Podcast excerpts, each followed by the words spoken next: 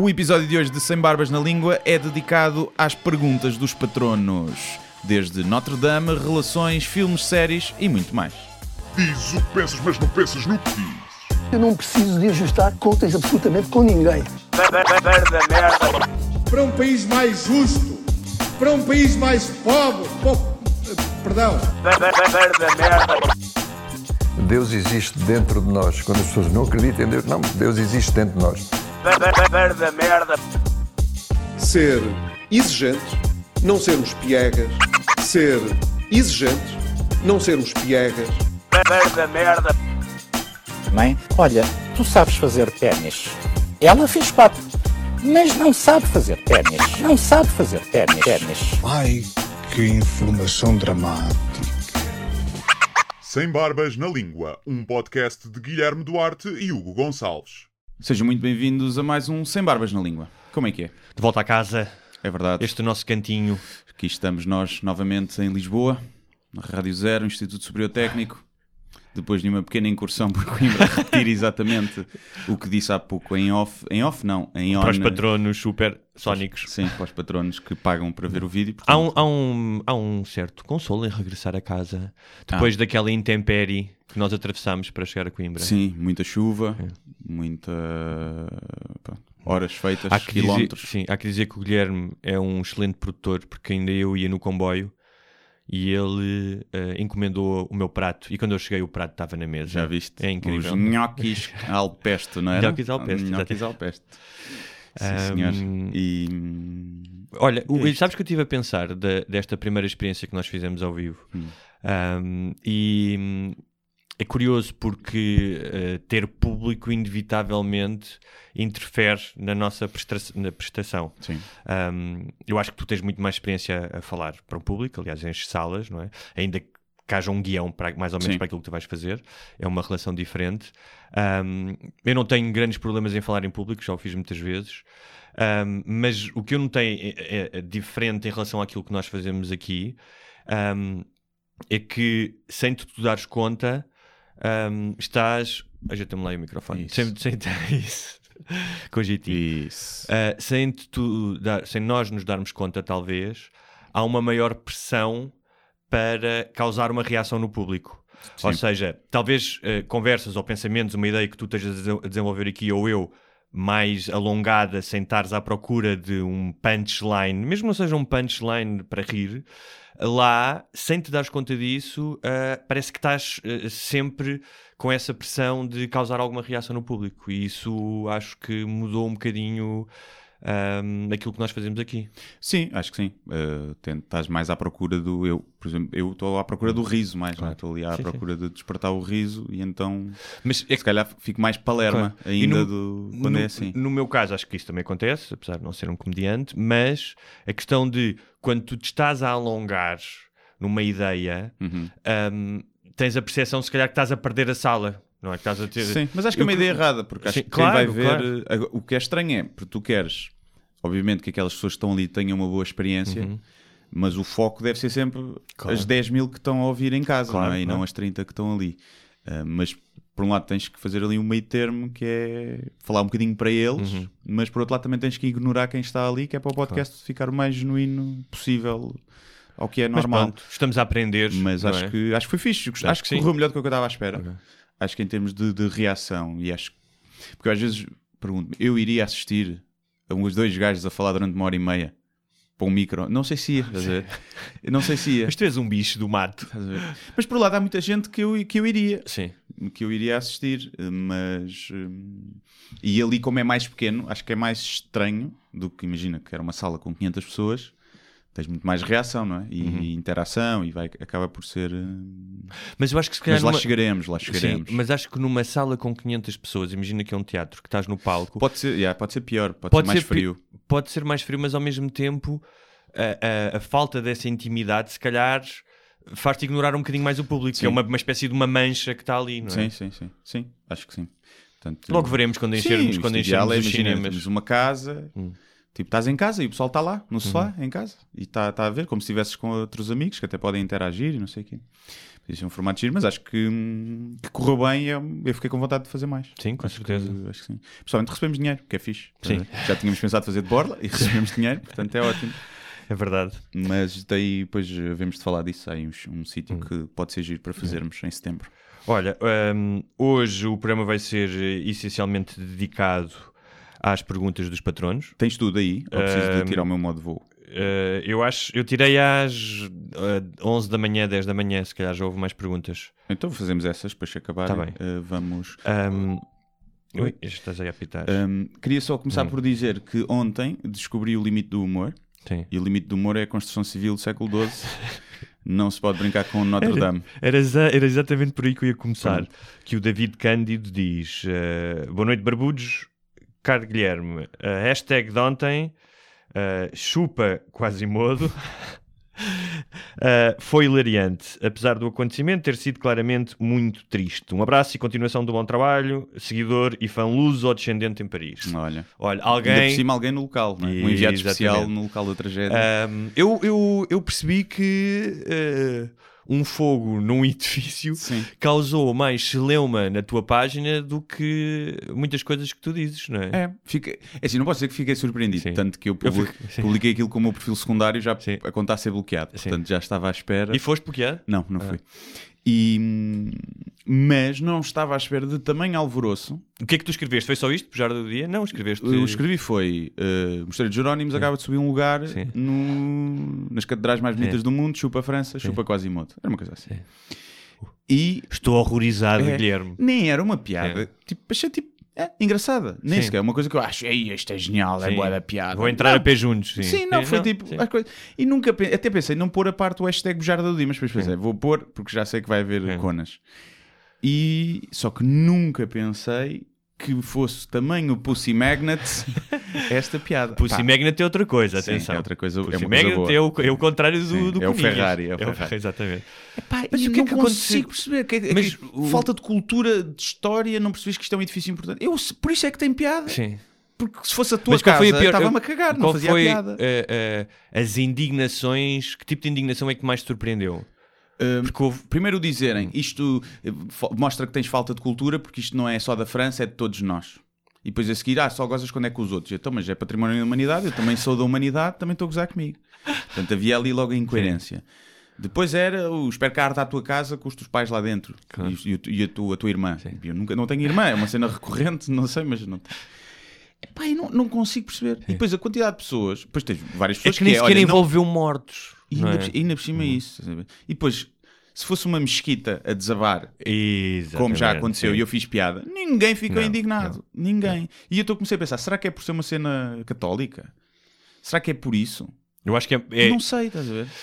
Mas já lá vamos, eu tente- pensei o que é que poderia ser, não nos vamos esquecer desse, de ser católica ou não, mas um, tu tens, em termos de, eu lembro de olhar para aquilo, em termos de dimensão, de- ou seja, na interação, Hum. Quantos, eh, quantos comentários e... 1200 comentários. 1200 1200 comentários. comentários. Sim, Epá, dos quais eu diria que 200 Sim. são negativos. sim. Portanto, o que é, um, é, é, é, é uma- é muito expressivo, não é? Normalmente é pá, 1% ou 2%, e um gajo dá atenção àqueles e vou lá comentar. E, e muito do chegaste agora ao meu limite, vou deixar de seguir. Eu, "Então, e a pedofilia? Então e o cancro? Exatamente. Tu disseste, eu fiz um, fizeste um sketch de dois padres com músicas... eh, eh, Alusivas à pedofilia, está tudo bem. Sim. E depois é o, arder uma catedral. Só porque lá foste e tens uma foto. É que é isso. Porque depois as pessoas todas a pôr a Pronto. foto É- é- ao pé da catedral. Olha para mim, olha para mim que, sou, que já lá fui. Eu acho, eu acho que tem eh, na base disto tudo, ou seja, a condição mais forte para as pessoas se comportarem assim é uma espécie de fear of missing out. Ou seja, há um fenómeno pá, que pode ser eh, o vestido amarelo ou roxo, ou pode ser eh, a catedral. Claro, quando, quando é eh, Charlie Hebdo e mete mortos, então a carga emocional é mais forte, mas basicamente é eu quero fazer parte deste fenómeno de ultraje, de RIP, Descansa em Paz, David Bowie, o que quer que seja. Um, e isso, e, pá, eu estava a ver a quantidade de posts de quadros de expressionistas da, da catedral. Uh, fotos, selfies de pessoas à frente da catedral. Livros, capas de livros alusivas à catedral. O Quasimodo da Disney. Sim. Percebes? Pá, a quantidade de imagens e quase sempre era isto é a minha forma pessoal de eu me relacionar com este evento e ao mesmo tempo de fazer parte deste fenómeno. É um sentimento de pertença, de, de quase tribal. A, a questão é, não, porque eu percebo perfeitamente que alguém me diga assim: olha, não, tem, não teve piada. É pá, é justo. Sim. Eu se calhar vou ler daqui a dois dias e também, olha, acho, acho que é fraca. É- mas há muita gente a dizer: eu, eu chorei, estava a chorar. Eh, Porque eu vivi lá e era uma coisa que era importante e para mim, não sei o quê. E eu chorei a ver as imagens e a seguir parti-me a rir com a tua piada. Sim. É que uma coisa não invalida a outra. Apesar de eu percebo perfeitamente que não achas piada. E que até achas, é pá, isto é, para mim é muito próximo, não me vou rir. Tudo bem, está tudo bem. Agora, não se brinca com coisas sérias. É pá, de Eh, eh, nós já aqui falámos muitas vezes que o facto. ahm, tu podes, te, podes eh, te indignar ou ser a favor ou contra de várias coisas, não é? Tipo, como uma vez eu pus um post sobre cães e alguém disse então e as crianças abusadas? Sim, é? sim, sim. Portanto, Nós reconhecemos isso. Ou seja, Claro. tu tens todo o direito a, a ficar triste porque, é uma, porque já foste lá, o que é que seja. Claro que depois também que há pessoas que têm relações de proximidade diferentes, não é? Há pessoas que se calhar nunca, nunca tinham visto sequer uma fotografia a não ser num filme da Sim, Disney. Mas pronto. Um, e uh, esta é uma das coisas que se aprende no jornalismo, pá, que é uma regra, um princípio da proximidade. É inevitável que se acontecer alguma coisa a um português, especialmente então se for no teu bairro, que isso te diga mais do que uma história igualzinha no Japão. Uh, Claro. tentar mudar isso, essa apetência do ser humano, epá, é como tentares mudar o cor dos olhos de uma pessoa. As pessoas são assim. No entanto, eu fui ver um, só no mês de abril. uh, há uma lista de atentados do mês de abril. Morreram mais de 300 e tal pessoas em atentados. Um, no Paquistão foram logo 50, outro na Nigéria foram 40 e tal. É Uh, o Pantone, sim. é o Pantone da indignação. São muito escuros. não é? Um, e eu não estou a dizer, ou seja, que uh, tu não podes manifestar a tua tristeza uh, da catedral sem manifestar a tua tristeza nos Claro, atentados. claro. Pá, isso não Sim, tens, não sim, tens tempo sim. para tudo.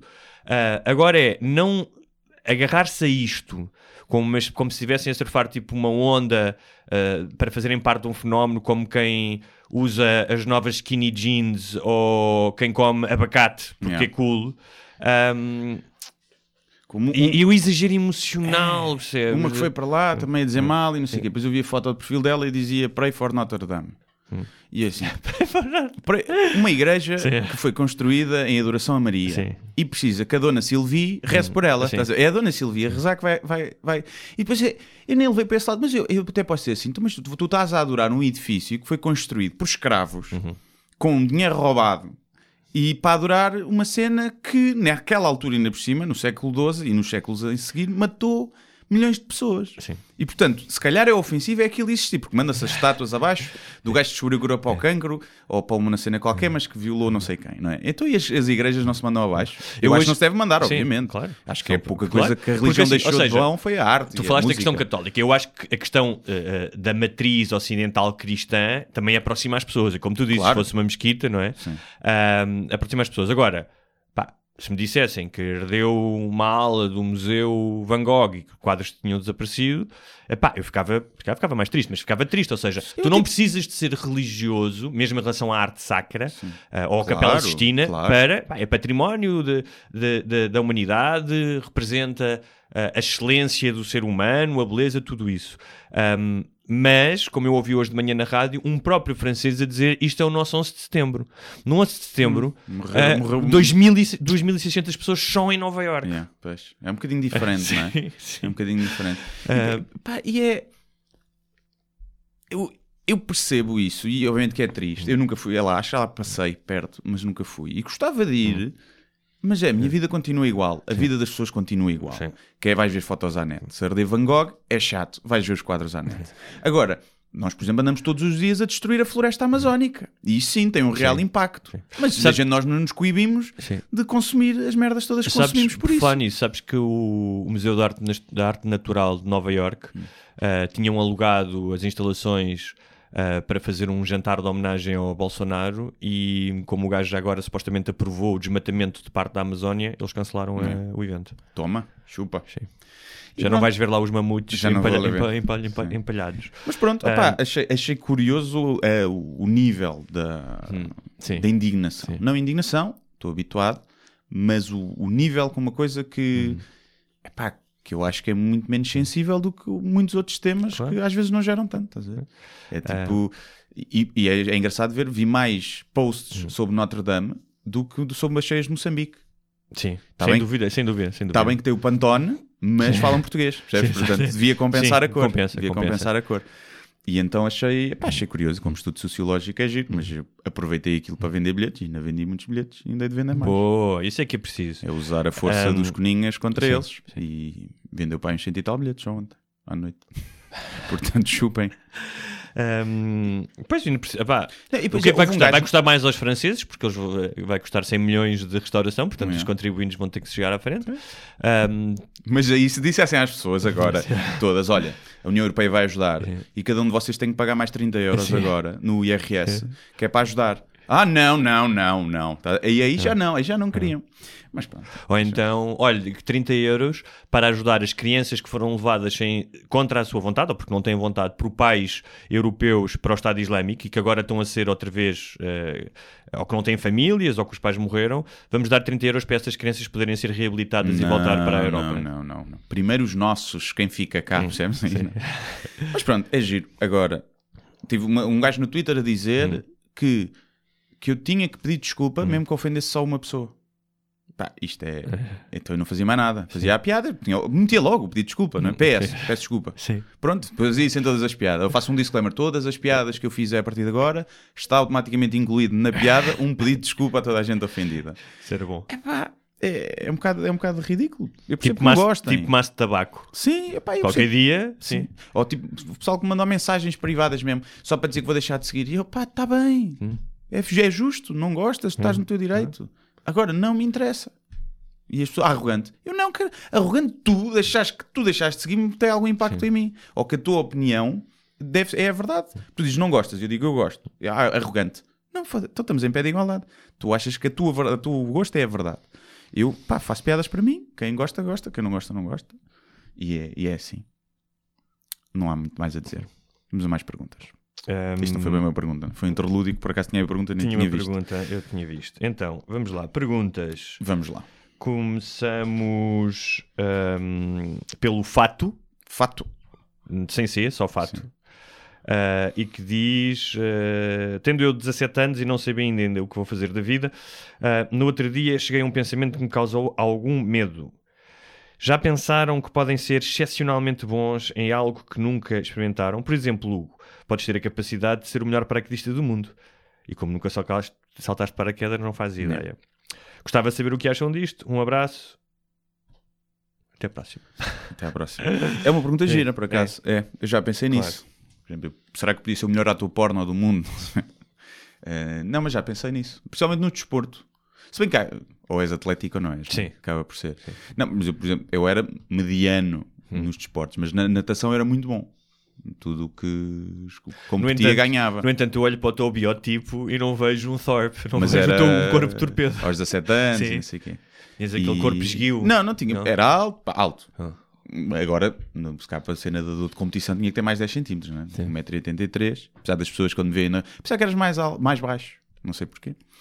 E Se calhar o teu ar meio asiático, as pessoas assumem logo que tu és. sou baixinho, né? E que tenha. Pode ser que surpreenda noutras coisas também. E, e era o único que eu, que eu era. E às vezes penso, será que havia outros desportos? Eu, quando comecei a fazer jiu-jitsu mais tarde, eu era bastante bom quando comecei. Depois nunca levei aquilo muito a sério, nunca evolui muito, mas quando comecei eu era. O feedback dos treinadores era que, tipo, porque eu via muito, então sabia movimentos, depois para aplicá-los é uma coisa, mas já tinha muita teoria. E... Mas às vezes penso nisso, outras coisas, tipo, imagina que eu tinha dado um excelente investigador de, Um de cura para o cancro, Sim. para a longevidade. Não, eu, eu acho que. Ou merdas tipo ser o melhor carteiro Sim. do mundo, estás a ver? Sim, sim. Merdas mais. Mas, eh, ou, ou seja, primeiro que tudo, há que aceitar. Eu percebo este sentimento de que ele diz, não é quando quase tens medo. essa idade Quando tens esta idade. ainda não, é? sabes o que é que vais Ainda não seguir. sabes. e- é. O que eu acho é, tu só vais ser a melhor, o melhor gajo do mundo a fazer uma coisa se gostas de a fazer. Ah, isso claramente. E portanto, Mas isso é. é... do que sai sim. fora do espectro de coisas que tu gostas, nem vale a pena preocupar-te com Claro. elas. Exatamente. Eu acho que há, há aqui dois aspectos, que é, eu acho que naturalmente, se tu viveres ainda para mais numa sociedade como a nossa ocidental, em que estás exposto a uma série de coisas, não é? Não estás propriamente numa aldeia do Paquistão. Ou seja, um tipo, um, um, um miúdo que vive numa aldeia do Paquistão, pá, terá mais dificuldade em ser cineasta, ou farmacêutico, ou até carteiro, se calhar, Sim. não é? Portanto, Cartas bomba e deve ser. É perigoso. é isso, então se calhar pode. Se calhar, É, se é. calhar há escola no Paquistão de Deve- é cartas possível, bombas. é. Ah, mas, eh, hum, ou seja, o, o nosso amigo Fato ah, tem a vantagem de viver numa sociedade em que está exposto a uma, coi- a uma, uma série de coisas. Não pode estar exposto a tudo. ah, se calhar nunca vai saber se vai ser um cientista nuclear, até porque pode não ser bom a, ma- a matemática, mas já, já leva essa vantagem. E tem outra vantagem que é novo, portanto pode experimentar muitas Sim. coisas. E eu acho que naturalmente pá, tu procuras, vais aprendendo e tu procuras. eh, eh, és empurrado para aquilo que gostas. Eu vejo isso à, à volta da maioria das pessoas. Pois muitas vezes, como adulto, acabas a não fazê-lo. Mas ali durante aquele período da adolescência e da, da primeira idade adulta, pá, há coisas que tu gostas. Pá, há pessoas que descobrem a vocação muito mais tarde. Ah, eu acho que o tipo que vendeu o, o guião para o Martin Scorsese fazer um filme que era o The Aviator, pá, escreveu o guião aos 40 anos. Sim. É. Olha, o Ricky Gervais, só aos 30 e tal, Sim. é que o gajo faz o The Office. O é? Saramago começa a escrever aos 50 e tal, É. percebes? Ahm, ah, agora, aquilo que tu disseste é muito importante, que é, primeiro que tudo, encontrar aquilo que tu gostas e fazer disso a tua vida, não é?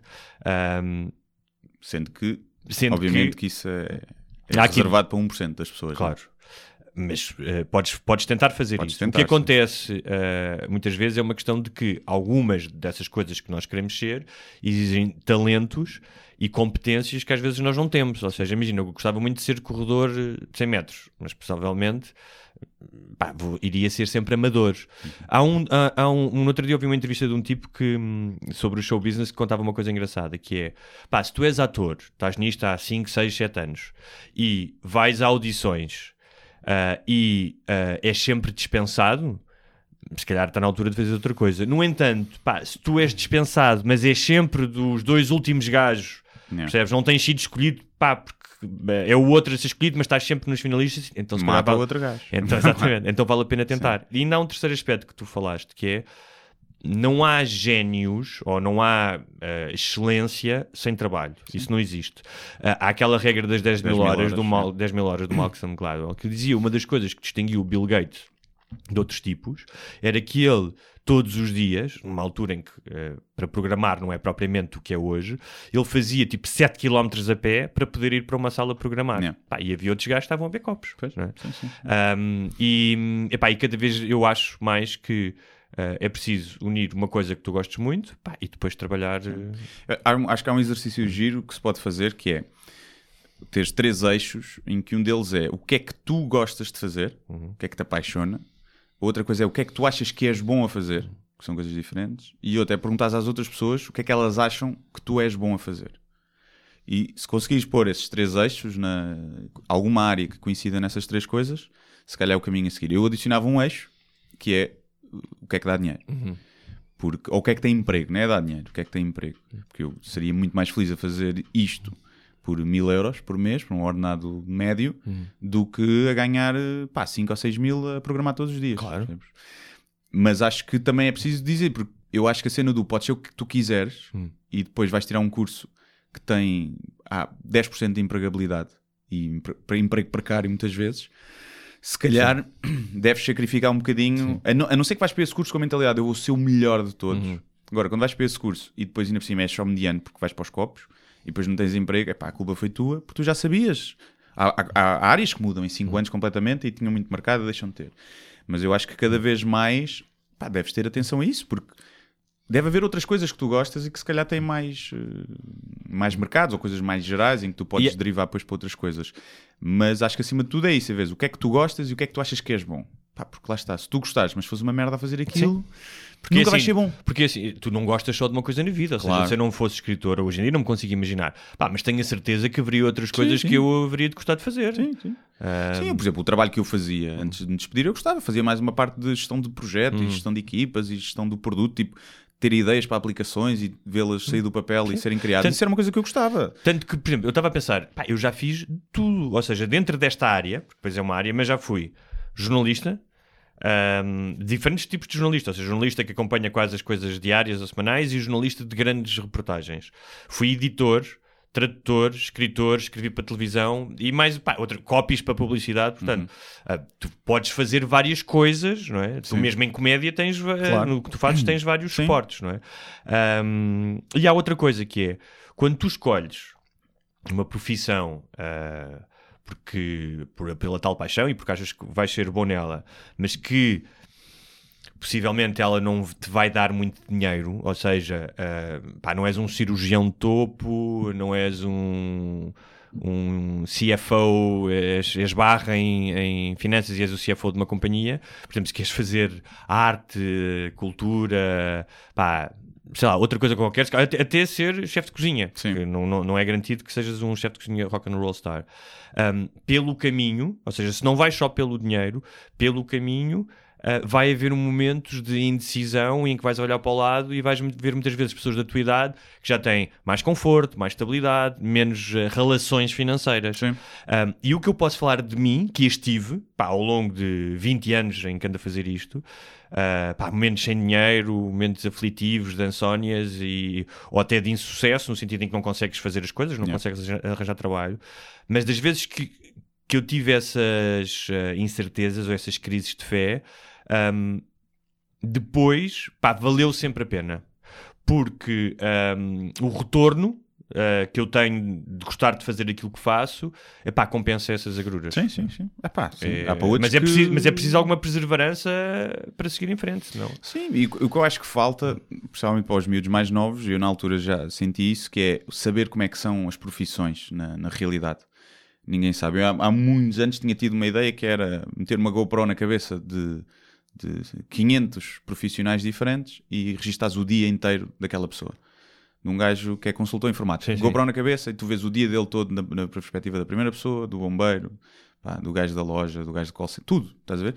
E tu quando é. podes ver- podias ver. Sim. Não há, não há apoio, não há apoio para a educação, nunca foi para a frente.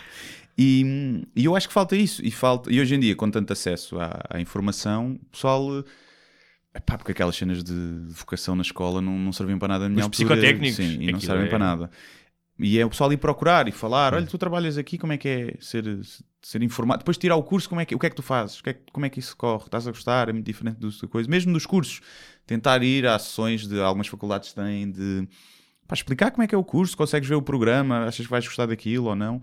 Eu acho que falta muito esse acompanhamento porque um gajo tem que decidir muito cedo. Não é? Eu quando fui para a faculdade, que pá, decidir. não só sabia, ah, de ser uma faculdade é boa e tem uma média alta. Eu, Ah, tem uma média alta é boa. Hum. Pá, sabia muito pouco. eh, e na cima na altura não havia internet, não Pois. podias ir ao site à procura, não, é?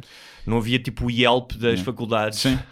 Agora, de resto, acho que é aproveitar esse, essa inquietação de ver coisas que tu podes ser bom a fazer e podes gostar para, para descobrir. Vai fazer um workshop de fotografia, depois vai fazer um de comida, depois vai fazer um Claro, tricô, claro. vai fazer isto, vai fazer aquilo. Claro. Pronto, epá, foi assim que eu também comecei a descobrir o meu gosto É. por isto. Foi Eu acho porque- que, que, eh, eh, por exemplo, para escrever, ahm, epá, não quer dizer que tu não possas escrever desde cedo, e- mas não é preciso ter esperança em publicar, e mais do que tudo, até podes publicar cedo, não tem problema nenhum, mas ahm, para, ser, para quase tudo é preciso primeiro experiência para o fazeres bem. Sim. Um, e se calhar se tu, por exemplo, se tivesses começado a fazer comédia aos 20, o teu percurso de comediante teria sido diferente do que, do que é hoje. Sim, acho que nem tinha sido. Acho que nem tinha sido. Porque acho que não tinha nada para dizer na altura. E- para. Pá, teria outras coisas, Sim. percebes? Fazer, faria outro tipo de humor, provavelmente, e não, não seria o meu tipo de humor, ou seja, não seria. Não teria tanto gosto em fazê-lo. Se calhar na altura não, porque era diferente, era o que eu gostava, mas. Sim. Mas não sei, não, por um lado, claro que gostava de ser mais novo e ter começado mais novo, porque havia mais espaço para, para crescer, mas por outro lado acho que foi, foi na altura que tinha de ser. Não, se fosse antes, provavelmente não tinha histórias para contar e era, foi muito aí que eu baseei o meu humor, né? contar histórias, coisas que me tinham acontecido e opiniões. Quando és mais novo, não, é, não vais tanto por aí, é normal. Mais perguntas. Renato Ribeiro, caros barbudos, antes de mais, obrigado pelo vosso podcast e um especial agradecimento ao Guilherme por ter arriscado vir a Porto Alegre. Tenho pena que a próxima tour não venha cá devido à baixa adesão. Ah, ele diz que tinha ido lá nas férias da Páscoa. Hum. Pior só se fosse na véspera de Natal. Abraços. Epá, foi, Porto Alegre é, é Porto Alegre, já toda a gente sabe, é, é comum no, no- no círculo dos humoristas hum, dizer que aquilo vende, vende mal. Porto Alegre é onde os, os sonhos dos comediantes vão morrer. Epá, tava- Estavam mais ou menos os que estavam na tour passada. Estavam 100 pessoas, Ok. 110. E a sala, sei- tem, sei a sala é muito grande. Tens a sala tem 150, Ah. que é a pequena que eu tinha feito do ano passado. E este ano decidiu vamos para a grande. Ui, Epá, não, mas depois vimos as vendas e passámos para a pequena. Ok. Pronto. Preferi do que. Não é tanto por mim. qual é, qual é, quantos habitantes é que tem em Porto Alegre, sabes? Tem 24 mil. Ok. Porquê não fazem Évora, por exemplo? Porque não, o teatro de Évora eh, não quer lá comédia. Estás a falar a sério? Sim. Como o de Setúbal não quer, como muitos não querem. Não querem stand-up. Se for teatro revista, se calhar entras. Mas, não, não Mas é uma pena, sabes? Porque eu ainda- ainda este fim de semana estive em Évora e é uma, eh, uma cidade com imensa cultura. Há imensas coisas a acontecer, exposições, concertos. Mas o teatro, o teatro Júlio Rezende ou Garcia, Eh, Garcia Rezende, Garcia. Rezende, não quer. Ninguém vai lá. O único stand-up que foi lá foi o Bruno Nogueira. mas, o único. sim, mas isso é preconceito. É, é, sim. Porque imagino que muitas datas o teatro esteja fechado. Claro que está. E o problema, é, o problema é que eles ganham igual. É teatro municipal. Estão-se a cagar. Fazem dois espetáculos por mês. Agora é uma chatice encher a sala. Tem que contratar frentes de sala. Pé, pé, pé, pé, pé, pé. Ganham mesmo. É um dos problemas do- de, muitos teatros. Esse é igual. O Luís Atodi em Setúbal é igual. Ninguém lá vai. Ninguém. Aí nem o Bruno Nogueira. E como esse há muitos outros. Muitos outros. E quando são teatros eh, pá, municipais... é um Então, bocado chato. curiosamente, essas duas autarquias, não sei se ainda são, mas durante muito tempo foram comunistas. Achas que tem alguma coisa a ver, uma certa apropriação da cultura por parte de um aparelho? Hum, Não sei, não, não sei. Acho que ex- existe noutros, noutros locais. Mas é curioso, coisa. porque eu estive no Teatro Garcia de Rezende este fim de semana. É, é muito giro aquilo. É muito cima, giro. E, e logo na entrada, como tem muitos teatros, tem, eh, tem tipo eh, as figuras representativas das diversos, dos diversos géneros. Então tem tragédia, farsa, comédia. Está lá, tem, eu vi lá uma cena a dizer Sim, comédia pintada sim. na parede. Pois, mas é a comédia Gil Vicente ou, ou a revista. Sabes? O que stand-up não é, ainda não é muito bem visto. pá. E então acontece isso. Mas, Mas o Porto Alegre. stand-up é mais sofisticado do que o teatro de revista. Muito mais, muito mais. Mas, hum, quer dizer, muito mais. Depende, né? Depende sempre. Mas hum, não. Mas Porto Alegre, pá, não sei se voltarei lá ou não. É óbvio que em termos financeiros é longe, tem que ir a produção, tem que se comer, tem que se dormir e tem que se fazer dinheiro nisto, não, é? não se pode perder. Mas o público é sempre generoso, corre sempre bem. Aquelas 100 pessoas não, não, não pareceu um décimo da, do calor do que num Tivoli que tem mil. Portanto, corre bem e eu gosto de voltar aos sítios onde, onde corre bem. Agora, o que é certo é que se calhar ali perto haverá um sítio melhor para fazer que tem mais adesão. Epá, e o pessoal de Porto Alegre que gosta mesmo também faz meia hora. Mas estava aqui a fazer três sim, horas. sim. Estava aqui a pensar, porque mesmo em Évora, por exemplo, tem uma população estudantil, que seria... Évora tens o teatro, está-se a cagar, não quer, ninguém entra. Depois tens um espaço que é mais pequeno, tem Uhum. 120 pessoas e não é só isso, aquilo é das condições, não tem as Uhum. condições todas para fazer este espetáculo. Eu fui lá fazer os preliminares. Uhum. E depois tens a arena, mas a arena leva 1400 pessoas ou mais e ainda não estou nesse, nesse nível. Neste nível.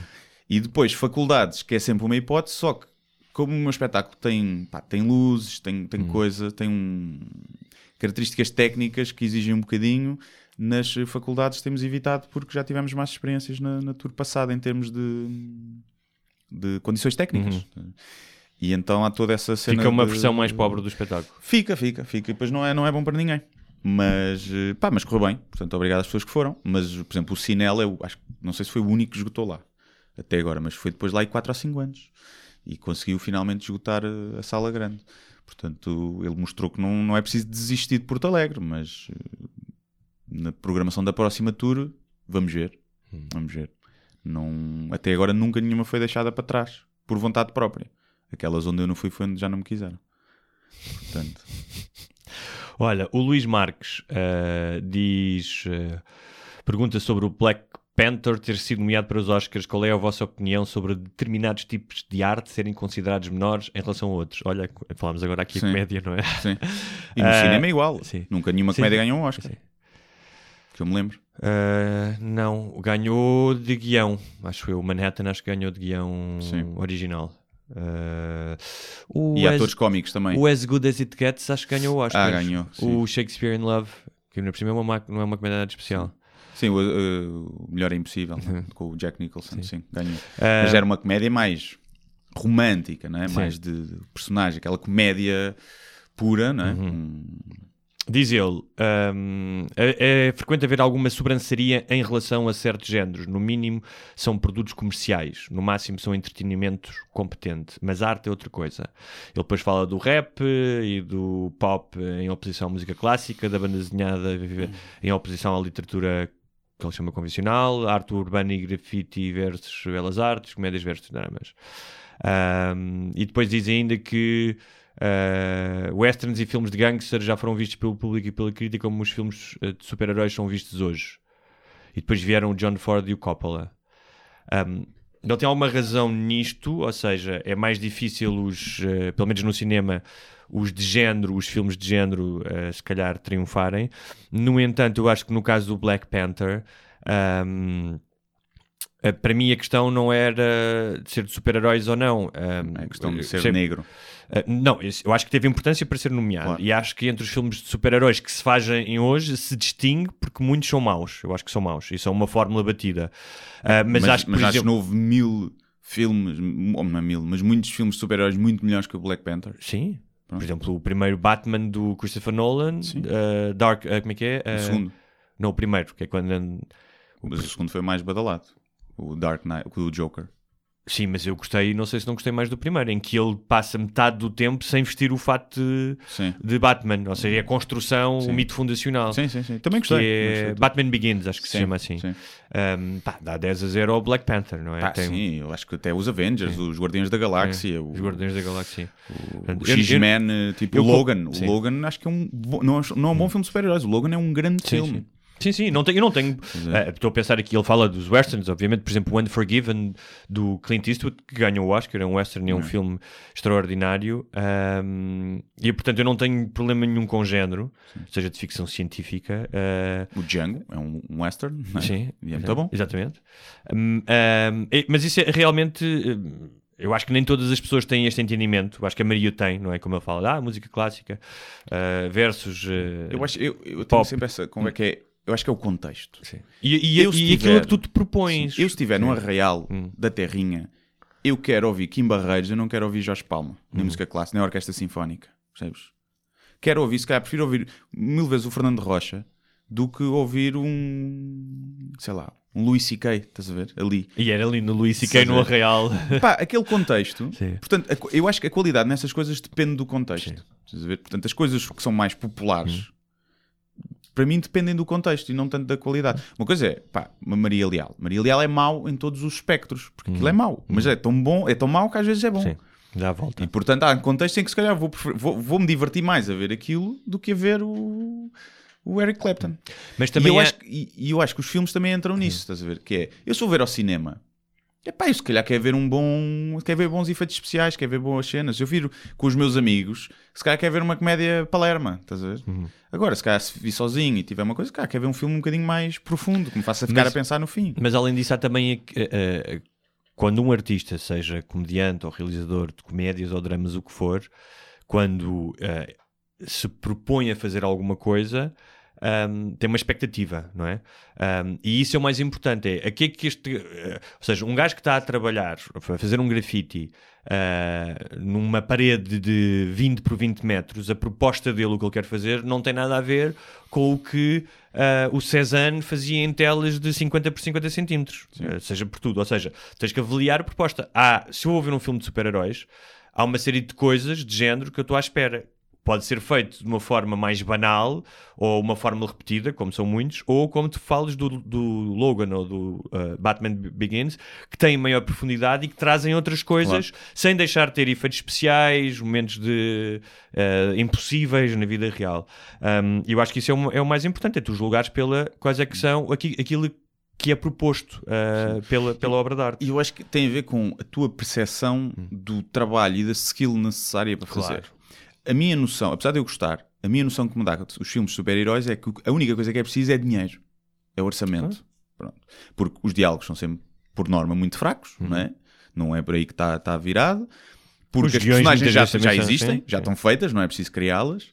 E porque, pá, tens o vilão e tens um bom e a narrativa é, é aquela narrativa muito simples. E quando tu olhas para um... para outro filme, não é? Em que tem um grande diálogo, tem um twist, tem uma história Uhum. incrível, tu pensas, é mais difícil fazer isto. E principalmente é, se este gajo, este realizador e este argumentista com 10 milhões conseguir fazer isto, não conseguir fazer aquilo. Claro. E, pá, e acaba por ser ali, depende mais o dinheiro. E eu acho que é também depois por aí que vem a, é a cena do blockbuster. É feito para agradar, não é? Quando um gajo que faça um cinema independente ou um filme mais um Woody Allen não está a pensar eh, se isto vai bater ou não. Uhum. É? Faz a cena. E quando tu fazes um filme de super-heróis, tu tens de pensar qual é a história, a narrativa e os efeitos que vão potenciar ao máximo eh, a aceitação do público e as vendas. E logo aí já está inquinado, não é? Porque depois a crítica E depois, mais uma vez, sai uma merda como aconteceu com o Umbrella Academy, que era uma premissa boa e a série, pá, tem, os- tem cenas do guião que parece que foi escrito por uma criança de 6 anos. Pois, claro, pois claro, tens, tens isso. Agora, eu não tenho nenhum preconceito a nenhum género. Eu também não. Nem, nem musical, muitas vezes. Sim. Pá, não... Zero. Eu quando vou viagem com os meus amigos, eu quero ouvir música Pimba e Ana Malhoa. Estás a ver? Não é aquilo tipo, gosto desta música, obviamente que é um gostar irónico, mas para Sim. mim serve aquele contexto. Ou seja, mas E que- portanto, naquele contexto eu prefiro aquilo. Uhum. Apesar de deixar que em termos de qualidade é menor. Porque acho que há menos esforço ali envolvido, tanto na- nas letras como na, na música. Agora, não quer dizer que não haja contexto para isso. A Marta Oliveira diz: Não tenho nenhuma pergunta, só queria dizer obrigada. E depois acrescenta um, um PS em que diz: Afinal, queria mais uma coisa. Reforçar um pedido que já vos foi feito, não por mim, eh, que é no final do podcast fazer uma lista com as referências eh, mencionadas: stand-up, filmes, séries, músicas. Ahm, vamos fazendo de vez em quando. Eu vou tentar. Uh, que às vezes também não me lembro. Foi diz lá, o faz lá. Hugo Gonçalves que, que- que pronto, que, que ficou, disse, criar a página no Facebook. bem, mas olha, Mas é assim, também podemos, olha, imagina que está algum ouvinte que quer transformar isto numa espécie de crowdsourcing. sim, Enquanto está a ouvir, anota e depois, pumba, manda-nos a lista e a gente pode ser Por também. exemplo. Pode ser. Não. Quando, João quando fizemos eh, mil euros por mês no, no Patreon, damos-lhe um jantar. Exato. É a pessoa que faz isso. O João Baltazar diz: eh, Porque vocês não são grandes entusiastas do casamento ou de ter filhos, pensam que é essencial estar numa relação? Porquê? Uma pergunta densa. Já devemos ter falado aqui um bocadinho sobre Já. isso. Não, não acho que seja essencial. Depende de se tu queres ou não queres. É um bocado isso. Ahm, Mas muitas vezes tu cais no desengano de achares que precisas de uma relação porque é isso que vai solucionar os teus problemas. Eu acho que todos somos influenciados pela sociedade a achar que precisamos estar numa relação. Pronto. Eu acho que sim. Eu acho que, mas também há uma questão darwiniana, não é? Eu acho que acima de tudo a relação dá-te estabilidade emocional e consegues-te focar se calhar mais noutras coisas, não é? Do- quando não tens relação, tipo uma relação estável, muita da tua busca passa por aí e ac- acabas por descurar o resto, porque em vez de estás em Julgo- casa julgo a caso- escrever, estás no engatar. Julgo, julgo que no caso dos homens vivem mais eh, os homens casados do que solteiros eh, em termos de longevidade. Mas as mulheres não. Vi um estudo que, uh, que as Claro, mulheres ficam matam- viu- as mulheres que ficam viúvas mais cedo Sim. vivem mais. Vivem Claro, então, mas os homens são a tempo. principal causa de morte das É mulheres. porque chateiam, chateiam o juízo. Um gajo perde a paciência. Agora, Não, eu, eu- em- em- eh, quanto aos relacionamentos, hum, eu acho que, como tu dizes, há uma pressão enorme ah, dos filmes da Disney, das princesas, das comédias românticas, da própria pressão social, da, da monogamia religiosa que nós herdamos, que é quase uma obrigação, ou seja, é mais uma, uma aparência social do que propriamente uma rede de apoio e Sim. de afetos. muitas vezes não é Um, felicidade. Não é? Não é felicidade. E eu acho que felizes. é por isso é que as pessoas estão tão desesperadas em, em amar e amar dramaticamente e em ter uma relação. E eu posso falar da minha experiência. A experiência é que, na maioria das vezes, hum, nós não estamos habilitados a ter uma relação saudável. Ou seja, sem antes tratarmos de nós, Ah, uh, esta ideia de que alguém me vai salvar se eu começar uma relação um, é, é uma forma de colmatar todas as minhas dores e as minhas insuficiências. Pá, e uma relação é apenas um outro estado, não é um fim, não é tipo, ah, eu chego à relação e está tudo resolvido. Não, é agora tenho outro estado e a relação é o começo de alguma coisa que existe trabalho. E a minha experiência é que eh, já não há escolhas ótimas, especialmente quando és adulto, porque quando estás solteiro tens algumas vantagens eh, que tu podes achar que são vantagens. Quando estás numa relação tens outras. Pá, e as pessoas, se calhar, há pessoas que veem mais vantagens na, na solteirice, outras veem mais vantagens numa, numa relação. O que eu acho é que. ahm, eh, falaste há bocado de Darwin, na questão evolucionária, está mais do que provado que o contacto e a conexão com outros seres humanos, que pode não ser uma namorada, mas podes ser, viver numa família equilibrada, teres um bom círculo de amigos, teres companhia, interagires, isso contribui para o teu bem-estar e até pa- para a tua própria saúde. Portanto, tem lógica que ao longo de milénios hum, pá, eh, as o ser humano se tenha agregado em vários núcleos familiares, mais, mais, mais menores, eh, tribo, da aldeia. é? Eu, eu agora até percebo mais a necessidade das pessoas terem relações estáveis e longas, porque tu antigamente vivias com os pais, com os avós, tinhas 10 irmãos, conhecias toda a gente da aldeia, ou seja, já tinhas um círculo de, de pessoas. Hoje em dia as pessoas cada vez estão mais afastadas, mas não sabem o nome da maioria dos vizinhos, não é? É bom dia, boa tarde, e está feito, os que dizem, não é? E, e tu se calhar precisas de alguém ali mais próximo, eh, porque, porque a tendência, como apesar de nos aproximarmos em muitos aspectos, estamos mais individualizados, não é? mais sozinhos. E eu acho que é a perspectiva do futuro, e por isso é que eu, sou de- eu tenho a teoria que quando atingimos a imortalidade as relações vão acabar, porque acho que ninguém vai casar para sempre, quando o para sempre é a eternidade. Sim, mas para sempre. Percebes? Mas tu não- o ser humano não vai deixar de ter a necessidade de companhia, de familiaridade, de criar uma rotina em que tu chegas a casa e tens uma pessoa Acho que com vai passar a ser commodities, vai passar a ser Ubers e Tinders e queres agora uma namorada durante um ano e é tipo logo à partida. Decidem isso, vamos estar juntos durante um ano, siga, depois vou seguir a minha vida porque sou imortal e há tanta coisa para explorar. E acho que aquela cena da jura de amor para sempre e vamos ficar juntos para sempre vai ser mas muito, quem é que tem... muito raro. Escuta uma coisa. Eu não sei quem é que tem que jurar para sempre. Ou seja, quando começa uma relação e estás numa relação, imagina que estás numa relação boa, sólida, hum, perspectivar que é para sempre, não só é um bocadinho. hum, vá, tu não sabes o futuro. Repare, isto não estou a dizer que tu, tenhas reservas em, em relação à, à pessoa com quem estás. Tu acreditas naquele momento. Sim, Isso, que- desculpa-te, desculpa-te para quem te possa estar a ouvir. Não, não. Desculpa-te. Escuta uma coisa. Eu percebo isso, mas a maioria das Ou seja, pessoas. quando, quando estás com uma pessoa, tu queres estar com aquela pessoa. Só que, imagina, tu estás com uma pessoa aos 30, a vida pode dar 30 mil voltas até aos 60. Podes perder um filho, ah, uma pessoa pode ficar doente, ah, e, e na recuperação, já, já eu conheço um casal em que a doença de uma das pessoas, uma das, uma das partes esteve lá, ajudou, mas passado uns meses, quando a outra pessoa estava boa, saiu da relação. Yeah. Um, há uma série de, de eventos que, se tu fores racional, tu dizes, pá, não sei se é para sempre. O que interessa é, neste momento, eu prevejo que, pá, estou aqui com os dois pés. Sim, E que queres estar, e, e- e acreditas, acreditas nisso. Ah, eu acho é que se tu partes quando conheces alguém, especialmente aquelas pessoas com, com mais passionais e com mais tendência, ah, mais viciadas no drama da relação, que ao fim de uma semana estão, estão a fazer juras de eternidade e a exigir ah, que, que, que os outros os amem para sempre, isso é que eu acho que é perigoso. Porque. E Mas esse- muita gente é assim, principalmente quando és mais novo. Claro, mas tu, tu- estamos a, falar de pessoas pá, já com várias relações e querem ter uma relação madura e sabem o que é que isso implica.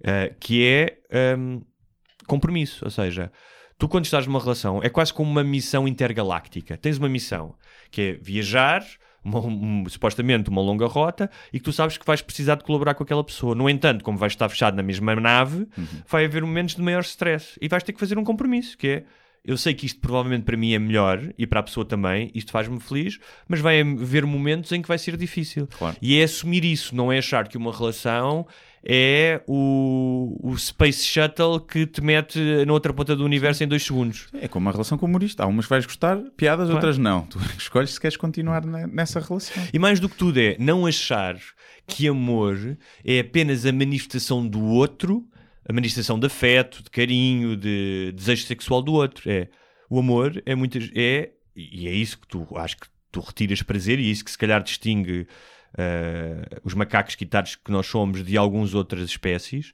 que é um enorme prazer e vontade ehm, Que a outra pessoa esteja bem. que outra pessoa esteja bem. Mesmo que para isso, por vezes, tenhas que fazer sacrifícios, que sejas abnegado. E isso, isso cria um prazer genuíno, tu agradares à outra pessoa. E sem, sem estás à espera que ela retribua. Claro, é? sim. Mas eu acho que, que cada vez mais, com o passar do tempo, vão fazer menos sentido as relações. Eu acho que sim. Eu acho que nós caminhamos para aí. Não, não é. É, É uma constatação. é a minha teoria. É a minha teoria e vou pô-la em livro para daqui a uns anos. Estudam Nietzsche Olha, e estudam Por Guilherme falar Duarte. em teoria, lembrei-me de ti, um, porque Ah, há- o gajo que, Ok. que morreu em palco. Não, também vamos falar Também disso. está aí nas Sim, sim, perguntas. sim, também. Cabrão plagiou-me. Sim. Já está aqui nas perguntas. Não, mas ah, quando no ano passado nós falámos do Me Too, estavas sempre a dizer: olha, isto vai, vai dar a volta, isto, os gajos vão castigar as mulheres. E hum, sem uma reportagem, eu não sei nem que vi isso, não foi, na Vice, ah, não, acho que era da Bloomberg, sobre como é que em Wall Street ah, as mulheres estão a ser afastadas porque os homens não querem estar sozinhos Yeah. com elas.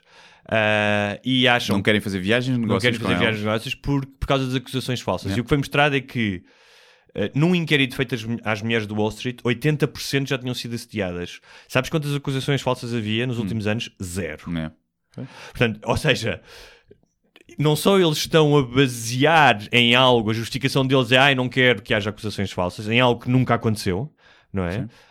Um, e, ou seja, não- eu não estou a justificar o backlash, eh, a vingança, como algo que, olha, estás a ver-me e tu, merecem. Mas é como é que tudo isto é realmente um bocadinho perverso. É estes gajos que nunca foram acusados de nada, agora estão a prejudicar as mulheres eh, por algo, por uma eventualidade. É assim. Eu, eu sempre disse que isso, esse, o extremismo, que eu, que eu acho que era necessário e que fazia parte, ia afastar os potenciais aliados, que eram os Mas homens estes- que estão no poder. Tá bem, mas estes gajos do Wall Street acho que nunca iam ser muito aliados. Sim, eles têm medo. Pá, é porque já, já falámos disso às vezes. Chegaste ao ponto que é o que é que é assédio, percebes? É tipo aquela vez que Não, eu mandei uma questão é que- mensagem mas- para jantar mas é repara, assédio. Mas se 80% das mulheres dizem que já foi assediadas, estes gajos têm que ter medo. Ou seja, entre esses 80%, Claro. acredito que muitas tinham sido assediadas a sério. Mas uma exato, é o que eu estou a dizer. Uma, uma coisa é acusações de assédio falsas, outra coisa é acusações de assédio exageradas. Sim. Lá está, o que é que é? Um gajo que manda uma mensagem, uma gaja a dizer queres ir jantar é assédio ou é corte? Ou é engate? Não sei, percebes? E eu acho que como não sei, se eu trabalhasse numa empresa e fosse solteiro, eu como não sei, não faço. E então prefiro, ué, não convido para almoçar, não convido para jantar, às vezes sendo coisas profissionais. E Sim, eu, também, eu- mas- mas, eu avisei que ia dar que essa é- volta. Isto não, isto é, Agora, é, não estou a dizer que não é estúpido, É irónico claro. que é. Tu tens dados que te dizem que há homens que assediam mulheres em Wall Street. Tu tens dados que dizem que as mulheres não inventam, não têm inventado acusações falsas em Wall Street. E mesmo assim, eles ainda se fazem, ou seja, sendo, sendo eles os perpetradores, ainda se fazem de vítimas. Mas eu disse, mas Sim. eu, digo, mas eu disse, então, quem é que manda? Não são os homens que mandam, estão a, vão reagir, estás a tocar o urso. Não estou a dizer que não deve ser feito. sim, sim, sim. Mas Estás apenas a, a constatar a o que, ia, uma o que evidência. ia acontecer, sim. Eu- Olha, o Pedro Soares diz que livros de- que livros de comediantes recomendam. Estou a acabar o Hora, como eu dizia, do John Cleese e preciso de dicas para me lançar ao próximo. Pá, conheço muito poucos. Uh, compra a, a bibliografia do, do George Carlin, Por exemplo, sim. por exemplo, o When Will Jesus Bring the Pork Chops, que só o título é bom, o Brain Drops, pá, em vários, alguns de textos que ele usava de stand-up, outros não. E epá, não, não, não tenho lido muito mais ultimamente, por acaso. Eu Eh, de comediantes, eh, pá, não tenho. Eu sugiro dois livros que eu acho que estão publicados em Portugal.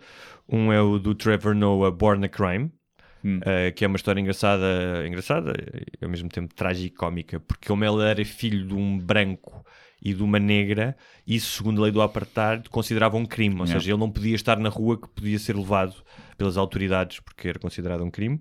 Ahm, o, acho que outro livro publicado em Portugal é o Modern Romance do Aziz Ansari, para quem gosta de cenas de Tinder e. Uhum. Deve ser mensagens. inspirado na série dele, não? Sim, sim, No... acho que sim. É No? Master of None. Master of None. yeah.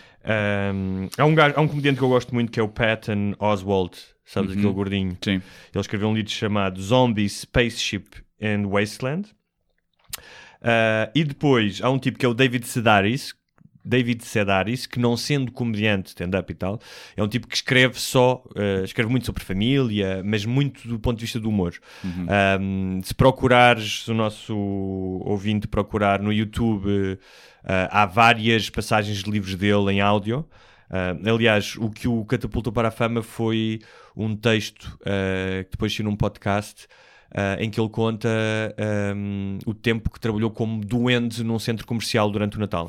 Pá, e é hilariante, tipo, ele a contar uh, o que é que se passava no centro comercial.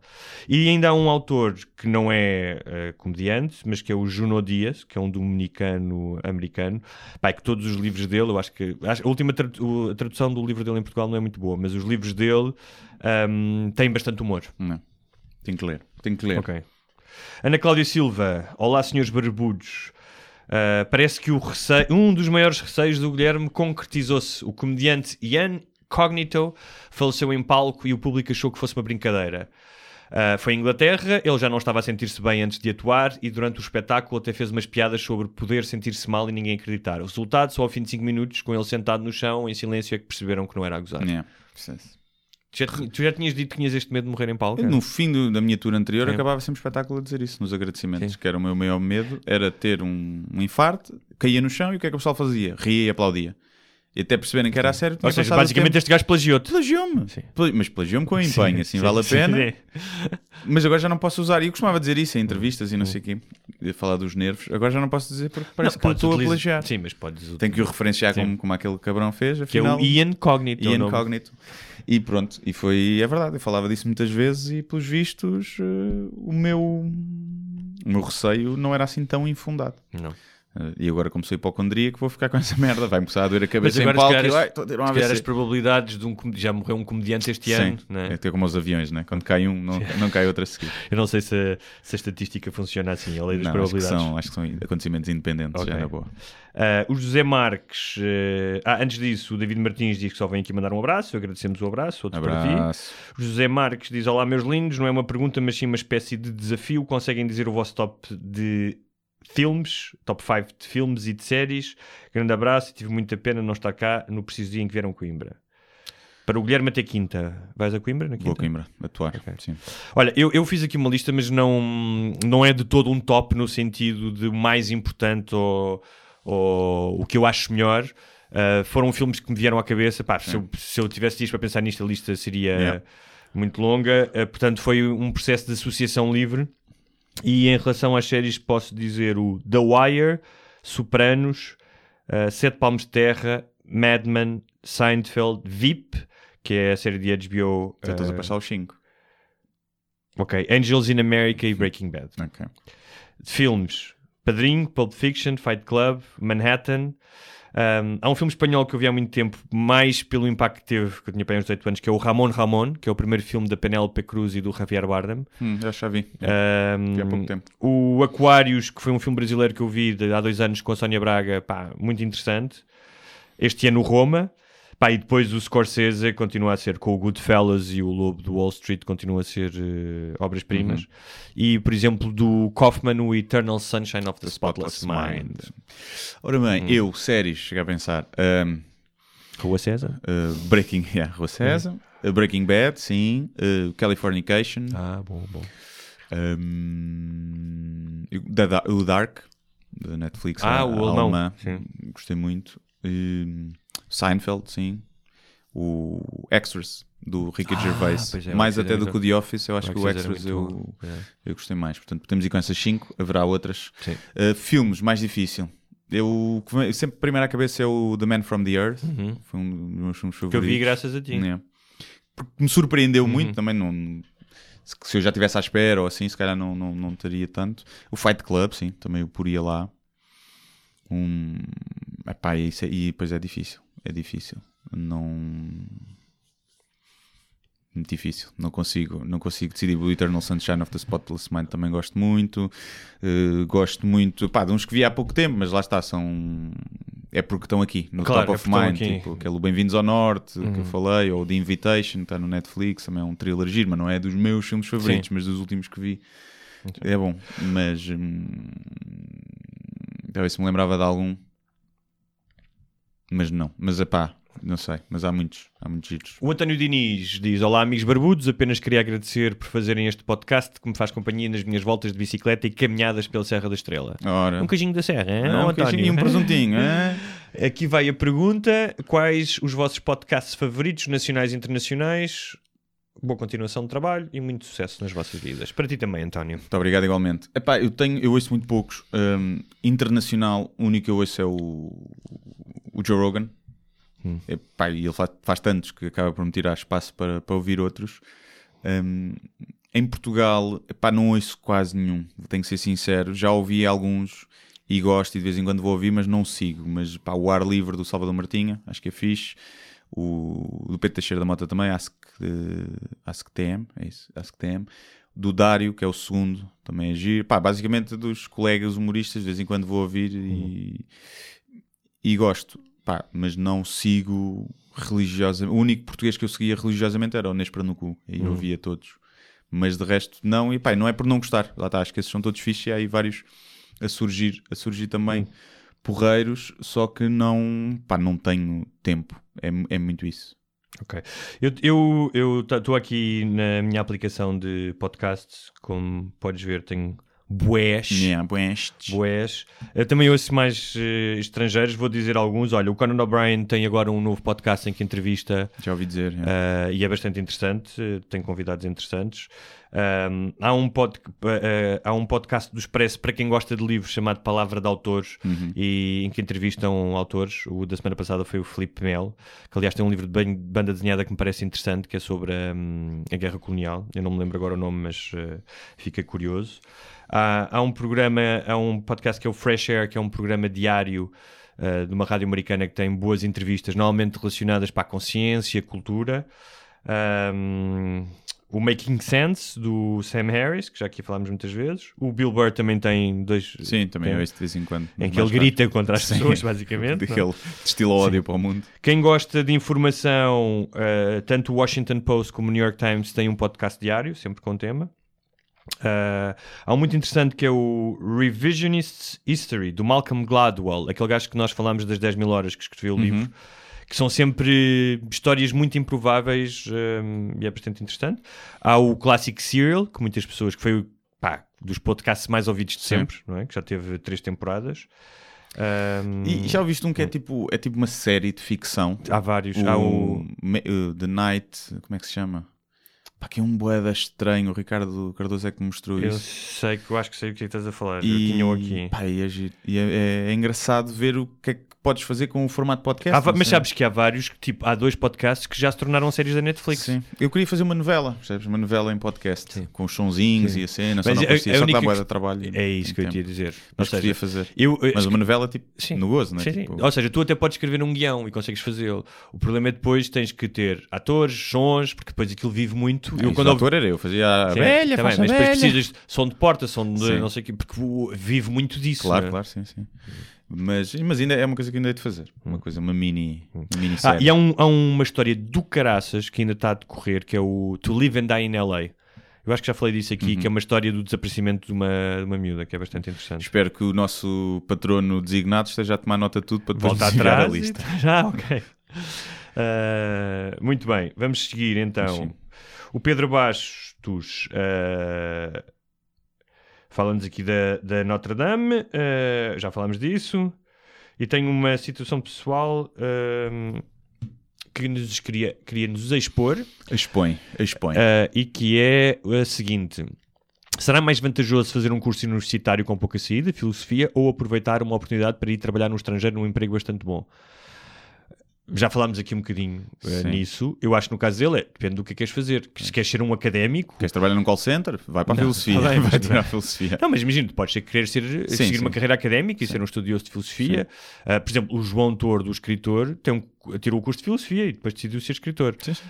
Um, eu acho que as duas coisas são válidas. Ou seja, tu podes querer fazer um curso para ter uma base, um conhecimento que até podes não utilizar depois no teu emprego. Não. E há muita gente que faz isso. Há muitos jornalistas que não tinham cursos de comunicação social, têm de outros. E, e muitas vezes até pela experiência pessoal de estás na universidade e Claro. pronto, não é? Isso também é bom. Um, Portanto, tem a ver com aquilo que tu queres. Olha, se tu achares que é mais importante nesta altura da tua vida ir lá para fora e conhecer outras culturas e o emprego é bom, mas o emprego é bom o quê? Para algumas pessoas pode ser bom trabalhares num resort nas Bahamas. Para outra pode ser Ou apanhar estar- morangos porque pagam bem. Sim, ou então estás na City uh, a trabalhar numa consultora e a ganhar imenso dinheiro, mas estás fechado num escritório de 16 horas por dia. Quer só dizer que o facto dele ter a oportunidade de escolher, ficar a é estudar caralho. ou ir trabalhar, Sim. já, já faz, já, Sim, já faz sim. parte dos privilegiados, como, como, como nós todos Sim. estamos aqui. Né? Mas um. Epá, sim. Eu, eu acho é que o pessoal deve ter bem noção, e é isso é que é importante, que é vou para o curso de filosofia para fazer o quê? Hum. Pá, vou para, porque quero ser filósofo. Pá, não sei se precisas ir para o curso de filosofia. Bem, ficas em casa, estudas, Sim. lês umas merdas e pronto. Queres ir dar aulas e ser eh, coisa? Ok, faz sentido. Mas é perceber que de- depois disso não há nada. E os, todos os que entram para filosofia todos os anos não podem ir todos para professores. Claro. Mas- E porque, não, acho eu, não tem mais nenhuma saída. O que é que tem filosofia de saída na área? Podes ir se calhar para, para, para investigação criminal. Eles têm uns lugares reservados, mas é mais para psicologia. Uhum. Filosofia, será que também podes ir para investigação, se quiseres ir, de investigação de judiciária? Era uma coisa que eu, por exemplo, gostava de Sim, fazer. sim. Era uma das coisas. Eu pensei, houve uma altura que havia de- vagas. Acho que é um centro de estudos judiciários. Havia eh, vagas e eu ainda tive para me inscrever. Só que, como eu era engenheiro informático, eh, ou estava em engenheiro informático, ou seja, já tinha acabado, dava para o cybercrime. E eu isso Claro. não me interessava. Sabe? Eu quero andar a apertar com as pessoas, então caralho, foste ou não foste, filha da puta. É tipo estar a fumar e a tirar a Sim, beata assim na beata cara. sim, mandar-lhes o fumo para a cara. Isso é que eu queria, não é? Agora cá estar a ver a pedofilia na internet. Entras na sala de interrogatório com duas eh, listas telefónicas. Sim, e, e mandava, desliga a câmera, desliga Para a as câmera. pessoas que não sabem, porque se calhar já não são desse tempo, ba- supostamente bater com listas telefónicas no lombo não deixa marca. Não deixa é? marca, é. Era, um, era, não era o que só via dizer, Era, não era? sim, sim. Toalhas molhadas também. não Também. é?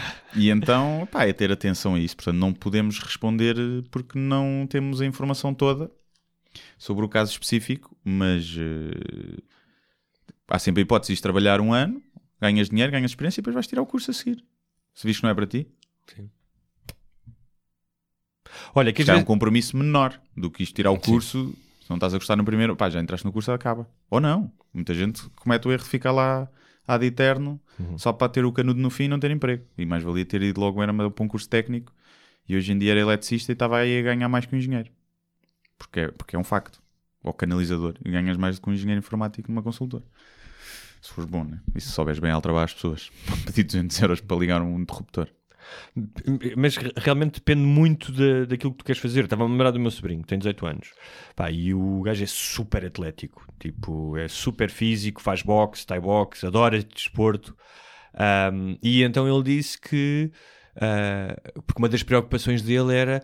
Pá, como é que eu vou sobreviver? Tipo, ah, vou ter que ter um ordenado, não é? Que é uma coisa curiosa. Eu não me lembro se alguma vez tive essa inquietação, assim, sinceramente, de como é que vou sobreviver. Mas então ele pensou... ah, olha, vou para a escola de oficiais. Vou fazer o curso superior eh, na tropa. Eu Uhum. pá, gosto de fazer exercício, gosto da disciplina, É. não sei o quê. Ahm, pá, e eu disse-lhe, então, parece-me bem. Se é É. uma coisa que tu gostas e gostas de exercício físico, parece bem. Depois, se calhar, lá vai descobrir outras coisas. Sim. Pá, e ao fim, se calhar, imagina, faz o curso. Eu acho que eles depois têm que trabalhar alguns anos, não é? Para lá, eh, até poder sair, não é? Sim. Tem ali uma negociação. Pá, mas depois disso podem fazer milhares de coisas também. É? sim, sim. Nada é definitivo, não é? Sim, eu acho que não. Acho que hoje em dia, com a constante mudança, acho que pá, é, podes arriscar e fazer. Há sempre, há sempre retorno, por norma, né? a não ser que, lá está, os que, os que não têm oportunidade de escolha e que chegam aos 17 aos 18 e têm mesmo que ir trabalhar, esses é que estão, esses é que estão na merda, muitas vezes. Esses é que estão na merda. E felizmente cá não tens que te endividar 200 mil euros para tirar um curso. E o que ajuda, ajuda. Ajuda. Por um lado prejudica, porque podes acabar o curso e ficar em casa a coçar os tomates, não é? Porque não tens as Sim, contas tens para pagar. Mas por outro lado, pá, não, não, não te afundas em dívidas para tirar um curso às vezes que não que depois a sociedade não te retribui. não é? Sim. Mas pronto, vamos continuar. Próxima. Ah, não há mais naqueles que eu retirei. Não há mais? Não, Hum. vê, lá, vê lá se tens aí mais. Temos que ver aqui que eu acho que havia. Ah, mas entretanto, enquanto procuras, Sim. Ah, posso-te trazer alguns temas rápidos e quentinhos, trás, traz tudo. tipo ah, aquela polémica do boneco negro no Isqueté, Sim. que as pessoas podiam bater Yeah. para. Pá, eu adorei, É, adorei é. essa polémica. Então, supostamente, havia um boneco na, numa zona do Isqueté que era para as pessoas poderem esmurrar. Supostamente não, havia mesmo. Sim, havia um boneco eh, no Isqueté eh, que as pessoas podiam morrar, era tipo uma brincadeira para aliviares a tensão, não é? Tinha um tipo saco bastão de boxe, até. e tinha um bastão. Só que o boneco era negro. Uhum. Ahm, E, então, bu, racismo. bu, racismo. Eu não sei se. Eu não estou a dizer que as pessoas que bateram no boneco são racistas. Mas- mas ah, mas é- não sabes o twist. Qual é que é o twist? O boneco era branco. Estava preto por causa das bastonadas. Tinha ficado preto por causa das bastonadas. Esse ah, isso foi é tão. twist isso é, delicioso. Então isso é twist delicioso. é. O boneco era branco. Sim. Mas, ou seja, se o boneco fosse negro, eu percebo que em algum momento alguém diga: olha, se calhar, tendo em conta o contexto em que nós vivemos, ah, é possível que eh, isto evoque questões colonialistas e escravatura num país em que não resolveu bem. É legítimo levantares esse- essa questão, percebes? Sim, não, eu percebo que seja legítimo. É. Mas, mas a questão podia ser, bah, porque o preto estava a 10% de desconto.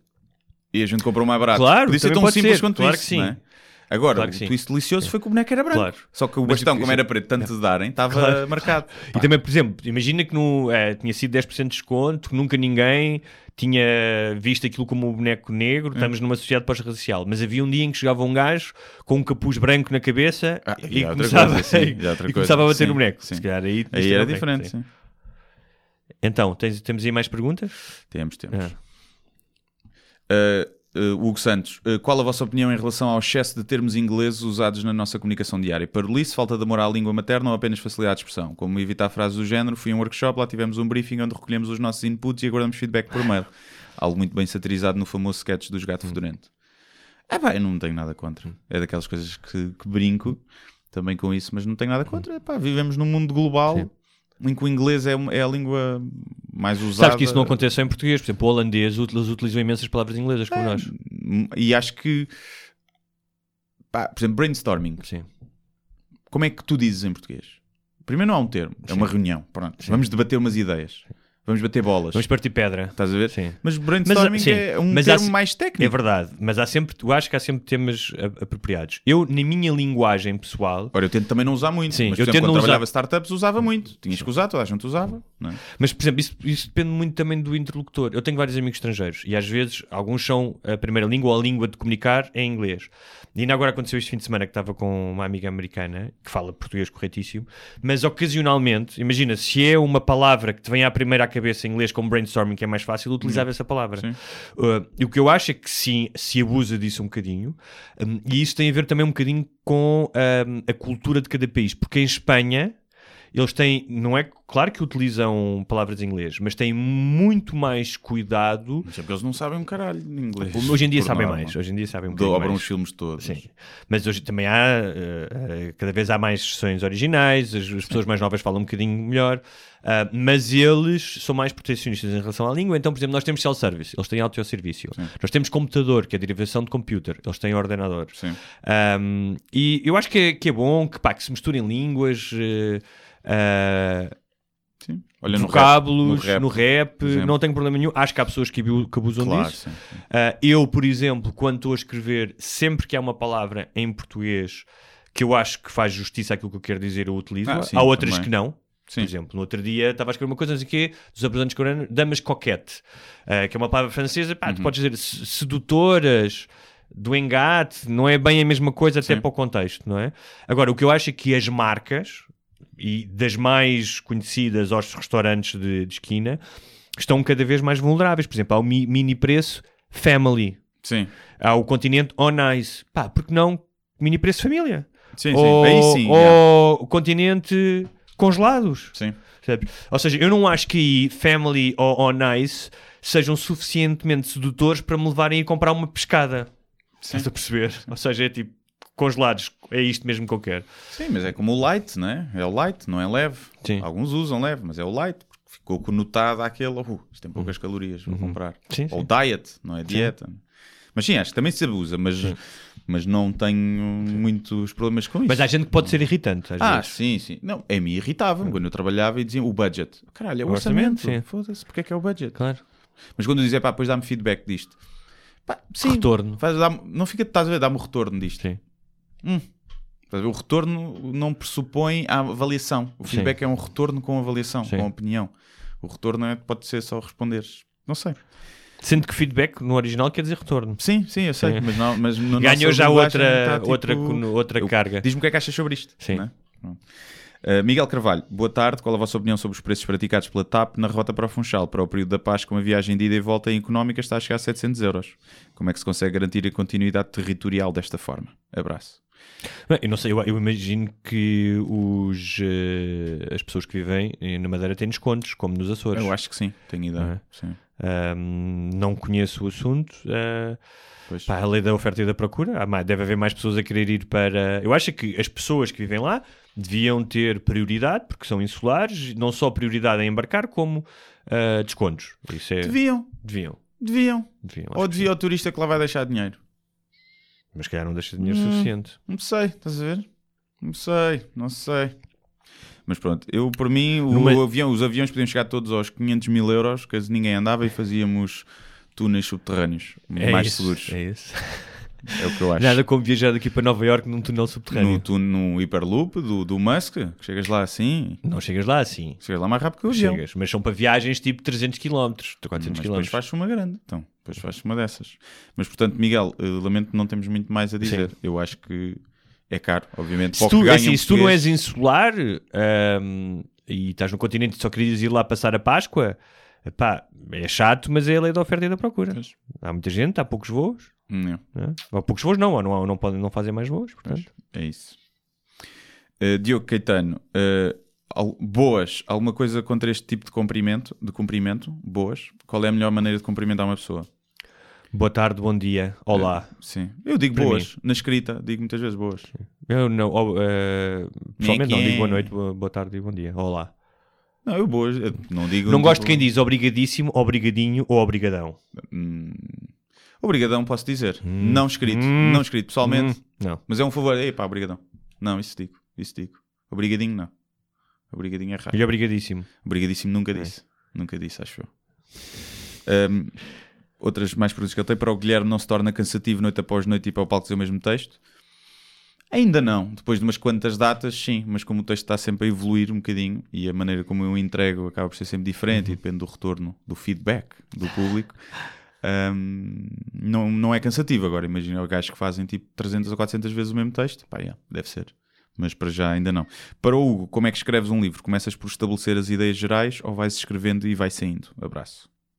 É um equilíbrio porque a- depois de vários livros escritos, a mim o que funciona melhor é hum, ter uma ideia geral das personagens para onde quer que a história vá e sobre aquilo que quero falar e que vou estruturando, mas há sempre espaço ao longo da criação para surgirem coisas novas. Ou seja, é prepara-te para escrever, mas deixa depois que o teu fluxo da consciência, aquilo que está lá eh, atrás e que te aparece nos sonhos e que se calhar não programaste, que venha ao de cima, hum, porque isso é que é a criação, é, é interessante.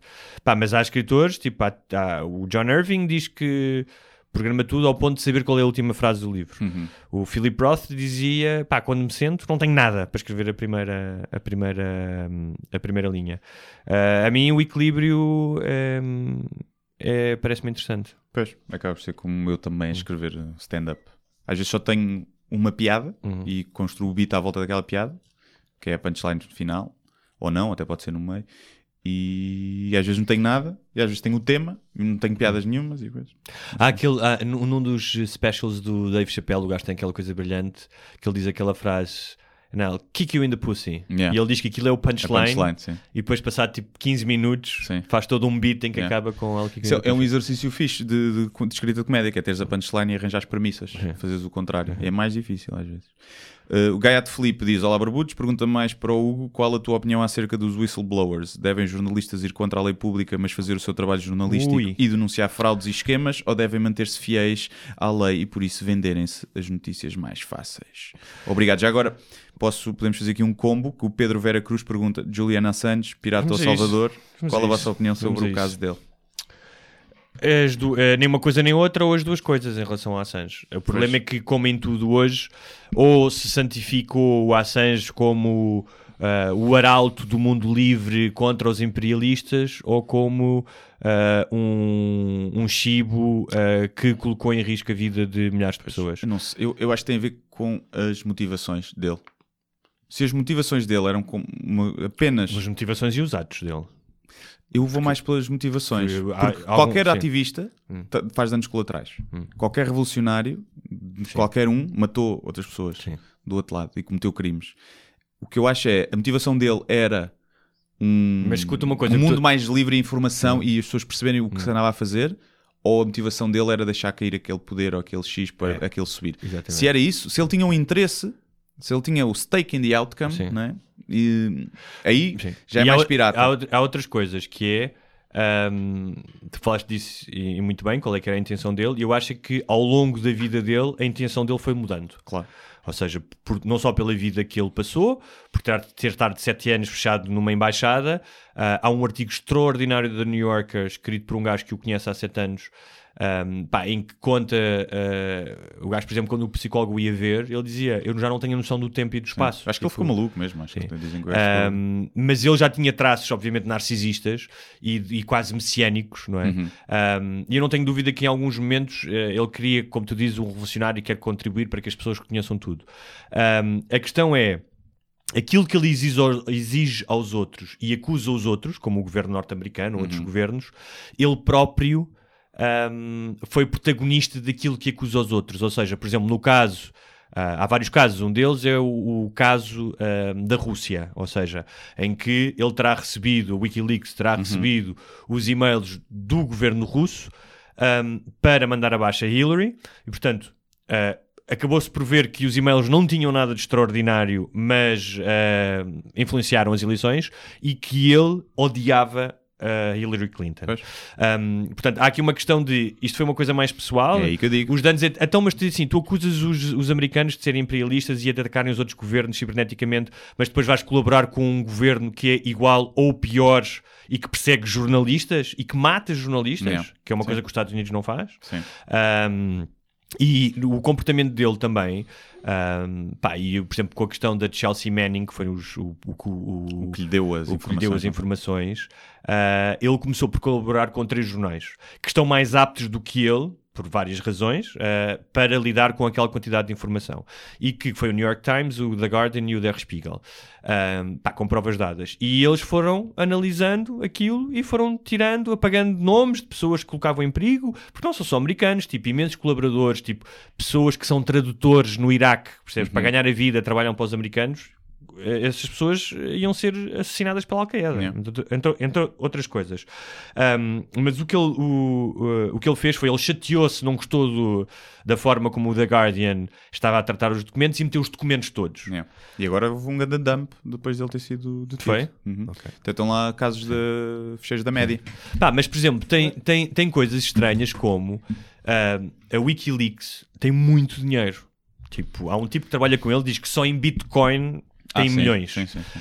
Um, e ele continua constantemente a pedir dinheiro para certas campanhas ao ponto de já oferecer recompensas. Quando foi o caso do James Comey, que foi o diretor do FBI despedido pelo Trump, e o Trump disse que havia.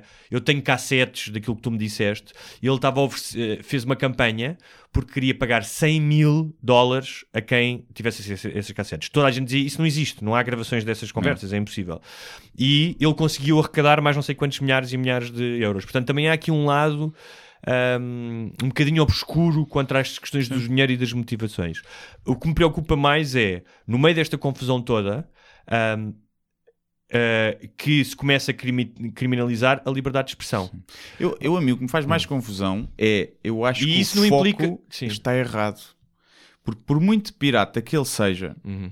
o que ele expôs é mais grave, acho eu, do que o que ele possa ter feito. E o foco está aqui. Está no gajo. Está bem, mas? É a como, dizer, o- como o mas Rui quando- Pinto. Sim, mas quando Do ele, coisa- mas, quando ele, mas não, nem sempre o que ele fez foi isso. Quando ele, quando ele eh, colabora com os russos e manda os, os, os milhares de e-mails da Hillary Clinton que não tinham nenhum crime, que não tinham nada, que foram investigados pelo FBI, o que ele está a fazer é apenas influenciar uma campanha política, sem trazer mais verdade Mas, necessária. mas o que ele expôs não é mais Sim. grave do que isso? Do quê? Da Hillary Clinton? Sim. O, o que ele expôs daquelas cenas do- dos gajos a matarem inocentes. Não, mas isso é antes. É o que eu estou a dizer. Está bem, mas eu estou a dizer desde é- daí- mas mesmo daí, o foco Sim. sempre foi ele e temos que apanhar este gajo. Está bem. Mas uma coisa é tu dizer assim: estou a expor um governo que mata pessoas, que percebe pessoas, que faz estas operações eh, eh, que devem ser condenadas eh, eh, segundo a Carta do, Não dos aconteceu Direitos dos nada. Homens. Mas não aconteceu nada. Ninguém foi julgado contra crimes como contra a humanidade. Nada. Percebes? Pois. O foco saiu daí. Está bem. É tu- como o Snowden quando Tá expôs bem. a cena Mas da o fa- NSA. mas- Não aconteceu nada. Mas quando tu fazes o facto de tu teres uma boa ação, não, Claro, não mitiga claro. uma má ação. Sim, é isso que eu sim, estou a sim. dizer. É, tu não podes dizer que ele é só um herói ou é só um Exato, canalha, a porque ele é isso. claramente uma personalidade bastante complexa. Tão complexa que, aliás, há um livro do Jonathan Franzen, que sim, que é o Purity ou Freedom, já não me lembro. Pá, mas que tipo, uma personagem, são quase 200 páginas sobre uma personagem que é baseada nele. Um, e, e- e claramente ele não é apenas um mártir que Não, não. denunciou, porque depois outro- outras ações dele revelam que ele tem interesses pessoais e que, fa e que no caso dos e-mails, por exemplo, da, da Hillary Clinton, epá, os danos que ele criou ao mundo, elege- ajudando a eleger o Trump e com a participação da Rússia, não sei se não são piores do que se a Hillary tivesse ganho. Não sei. Isso É já pá. não sei. Isso já não sei. Agora, o, pá, o que eu acho nestes casos sempre dos whistleblowers, e, e não sabemos se ele é um whistleblower ou se era um hacker também, não é? Sim. Portanto, há sempre a dívida como no Rui Pinto, não é? Tu Uhum. não sabes se o gajo só recebeu os documentos ou se ele os sacou. E a minha questão é sempre, ok, mas agora está cá fora os documentos, portanto agora... claro, eu acho isto, que sim. va- Mas vamos deixar que a justiça funcione, sim. Mas vamos dar atenção a esta merda toda que foi exposta Claro. e nunca se dá. Nunca se dá. Vira-se sempre para. eh, Eu não sei, não o sei. gajo é um herói, é um vilão, Sim. torna-se um filme ali à volta Sim, sim, daquilo sim. e afasta-se completamente da atenção do que interessa que foi. Olha, olha aqui crimes contra a humanidade que ninguém pagou. Pá, isso é que é estranho. Isso a mim é que me faz confusão. Mas eu acho que eu não, não devia, eh, devia ter preparado isso, mas eu acho que houve algumas consequências do pá, diplomatas. Pode ter havido eh, algumas, assim. mas não, pá, não foi provavelmente as. eh, não levou sanções, acho eu, não é? Da comunidade internacional e coisas assim. Eh, Mas pronto, se calhar até levou, eu estou a falar do cu, mas, mas se houve, não me parece, ou pelo menos não Agora, se- o que eu não- acho não- é que não houve- sim, é inevitável que os jornalistas utilizem whistleblower, b- blowers. Aconteceu isso em toda a história eh, para se descobrirem coisas às vezes. ahm, epá, tem, que, tem que haver pessoas que se chibem eh, contra a lei. Ahm, portanto, é um equilíbrio difícil, mas eu não acho que. Continuo a achar que ahm, os jornalistas devem eh, pro- proteger as suas fontes se o interesse público eh, eh, eh, prevalecer sobre aquilo que elas vão informar. Vai ser, vão ser tempos, já está a entrar, não é? em tempos que vão ser estranhos e diferentes também para o jornalismo. Ahm, Gonçalo Diamondval, Game of Thrones vem, tu vês? Vejo. Eu não. Qual acham que vai ser o final? O que acham deste pensamento? E quando o povo para o trânsito para deixar passar as caminhonetas dos clubes grandes, mas não para o trânsito para reivindicar os seus direitos como cidadãos? Abraço. São duas perguntas muito diferentes. Sim. Contra o Game of Thrones, eu pá, não não penso como é que vai ser o final porque gosto de deixar isso para os profissionais como os tipos que escrevem a série. Eu quero ser surpreendido, portanto não passo muito tempo a pensar Hum. no que é que vai acontecer. Ah, nunca tinha pensado isso nos eh, de parar para os, para os autocarros, mas acho que é uma boa imagem da falta E, de. e parar para os políticos. Porque caralho é que tem que vir com os batedores para passar à frente do trânsito. Os políticos que vão não sei para onde, vão para um jantar de gala. É, pá, isso faz um. E ainda por cima Sim, mas tu passam. percebes, tu percebes que, por exemplo, um Obama ou um presidente da Alemanha precisa fazer isso por questões de segurança, não pode estar parado Não, no porque se trânsito. ele fosse num Clio, ninguém sabia quem ele era, estás a ver? Se fosse num Clio Não, tranquilo. sabia, porque se há terroristas que podem ver? Sim. Eu sei, aí sei, mas, mas Não, estou a dizer, eu compreendo agora, tipo, o deputado que vai daqui para ali. Isso é que eu acho ridículo. Mas pronto, isso sim, para deixar parar o trânsito, e somos nós que pagamos. O que não deveria ser, porque se eu tiver um negócio e quiser pôr polícia à porta, eu pago. Percebes? Os clubes de futebol não. Os clubes só têm tanto dinheiro que a operação policial. Eu não sei, se, para- não sei se não pagam. Acho que que, não é. pagam. Acho que. Olha que acho que não. Posso estar. a- Eu já, eu, se, se pagam, fui induzido em erro por, uma, por uma, uma- um artigo que eu li em há uns tempos. Que se falava disso até por causa do Obama, quando veio cá. De, fomos nós pagámos os polícias, né? e aquilo era uma conferência, era um negócio. Pagaram 500 mil euros para o gajo vir, portanto pagassem o policiamento. e então eu juntava as duas cenas. Pô, Agora podia estar errado, não fui ver se aquele jornalista tinha investigado bem as coisas. Hoje em dia não se sabe realmente. Miguel Tolda, viva, na vossa opinião, o que é que impede a televisão portuguesa de produzir um programa num formato semelhante ao Herman Enciclopédia? Será um formato datado nos dias de hoje ou não há uma equipa de comediantes para todos os escritores que unem para criar algo semelhante? É isso. E depois fala do Ricardo Espreito, mas que é mais inspirado no Daily Show. Bem, acho que os formatos hoje são um bocadinho diferentes. Um, podia haver um, um programa de sketches que tivesse uma, um elemento aglutinador. Sim, tens Não é? o Falta de Chá, por exemplo, que Sim, é excelente, Chá, está no que, é, YouTube. que é melhor do que o É. Herman Enciclopédia, É. obviamente. Eh, pá, eu acho que ali juntaste uma geração de ouro, tanto de atores Sim. Uhum. cómicos como de, de escritores, não é? de, de argumentistas. Os gajos ali, pá, tinhas o Marco, o E a Quadros, televisão os era diferente. A televisão era diferente. Era O diferente, havia era diferente, dinheiro, Sim. provavelmente, para pagar E o público era toda. diferente. Uh, por alguma razão, hoje tu no horário nobre tens uh, reality shows não é? E novelas. Uh, e novelas. Uh, Agora, se eu acho que era possível fazer, Acho que era. era, que o que eu acho é que, Mas as televisões não querem apostar nisso. Sim, mas também é difícil, porque eu acho Porque também que... não ia ter tanto público como tem o, o Quer Casar com o. Sim. Não, e também está tudo. é, dificilmente irias conseguir de tipo reunir um Dream Team neste momento. Estás a ver? Se tu dissesse provavelmente ao Gato Fedorento, e ao Bruno Nogueira, e ao Herman, e ao Quadros, e ao Pombares, não sei, basta fazer um programa todos, eles diziam, não, Uhum. estás a ver? Provavelmente. e então, eh, difícil. Continuo o bom trabalho, sei o quê. Ah, e agora sim, acho que vou para os teus. Ou seja, acho que tu tinhas começado a ver do fim. Eh, grandes entusiastas de casamento, como eu dizia. Então é isso. Comediante incógnito. Espera aí que eu acho que tinha aqui mais um. Espécie de desafio, barbudos, podcast favoritos. Hoje, infelizmente, penso que Fogo Notre Dame. blá, Adoro, blá. adoro este momento em que tu lês pedaços Zé, do- Zé. da- dos comentários. Eh, é tipo um rap. um Ah, e pronto, era o último que estava aqui, que era o que não estava. Que era lá os dois. Guilherme, como é lidar com o exercício de coninhas que te começou a seguir depois de Levanta-te e Ri. Um abraço de um luso-descendente de Alverca. Ah, porque desde que, que foste ao Levanta-te e Ri. eh, Sim, mas não veio assim tanta gente. Sim, Não veio assim tanta gente, até porque eu não falo disso no Levanta-te e Ri, que sou o Guilherme Duarte, tem página Sim. tem outro nome, mas recebi provavelmente mais gente no Instagram do que no, na página. Ahm, mas não acho que foi só Levanta de Ri, eu atribuo isso, porque eu- mas também é de, de outras coisas. Pá, de, dá a promover mais espetáculos, entrevistas, aqui e ali. Há gente que vai chegando e que não sabem ao que vai. E então, depois, quando leva com uma bujarda que nem era assim muito forte, portanto, eu tenho que arranjar uma mais forte para hoje ou para amanhã, a ver se consigo incendiar e vender mais bilhetes. Ahm, mas é um exercício normal, eu sempre disse isso. Quando faço uma coisa, quando fiz a cena dos cães, a seguir senti a necessidade de esticar a corda pá, para o pessoal que vem perceber para o que vem. E Sim. não é só por mim, é pelas pessoas. Tu vês, olha, olha uma foto de um cãozinho, like na página. Depois a seguir, ah, os padres vão com as crianças. Caralho, o que é que foi isto aqui? Que mudança foi esta? E portanto acho que também é bom para as pessoas perceberem que, apesar de eu não fazer humor negro especificamente, nem maioritariamente, gosto de ir para aí às vezes e gosto que algum do meu humor vá para aí e portanto, como tal, gosto de que as pessoas fiquem avisadas. Portanto, é sempre giro ver essa triagem. Mas houve muita gente que dizia, eu já te segui há muito tempo, mas isto para mim foi o limite. Pá, aqui não é pior. Quando É o limite é Notre Dame, pá, é, Aqui ainda por cima pode ser reconstruída. Ou seja, sei que se perderam algumas coisas, mas eh, supostamente recuperaram-se muitas outras. Claro que se perde sempre, mas. Não, e se já seguias algum tempo, já me viste a fazer piadas com, por exemplo, pedofilia ou com cancro. Então significa que tu para achares que eu estou a regozijar-me com o, o fogo, que Sim. a piada é igual a regozijo, então significa que antes achavas que eu quando faço com pedofilia ou com cancro, eu estou a tirar gozo Sim. de alguém que está doente ou de uma criança que é violada. Ou seja, e tu gostavas de mim. Portanto, tu és, és doente mental. És o doente mental e vai-te curar. É isso. Ahm, É isso. Olha, temos que ir embora porque eu acho que está uma barraca a arder ali no Lumiar Tá. e eu tenho que ir lá tirar uma foto ao lado e Sim, chorar. E chorar, é isso. Qualquer edifício que arda. Eles se indignaram mais com isto como pedrogam, caraças.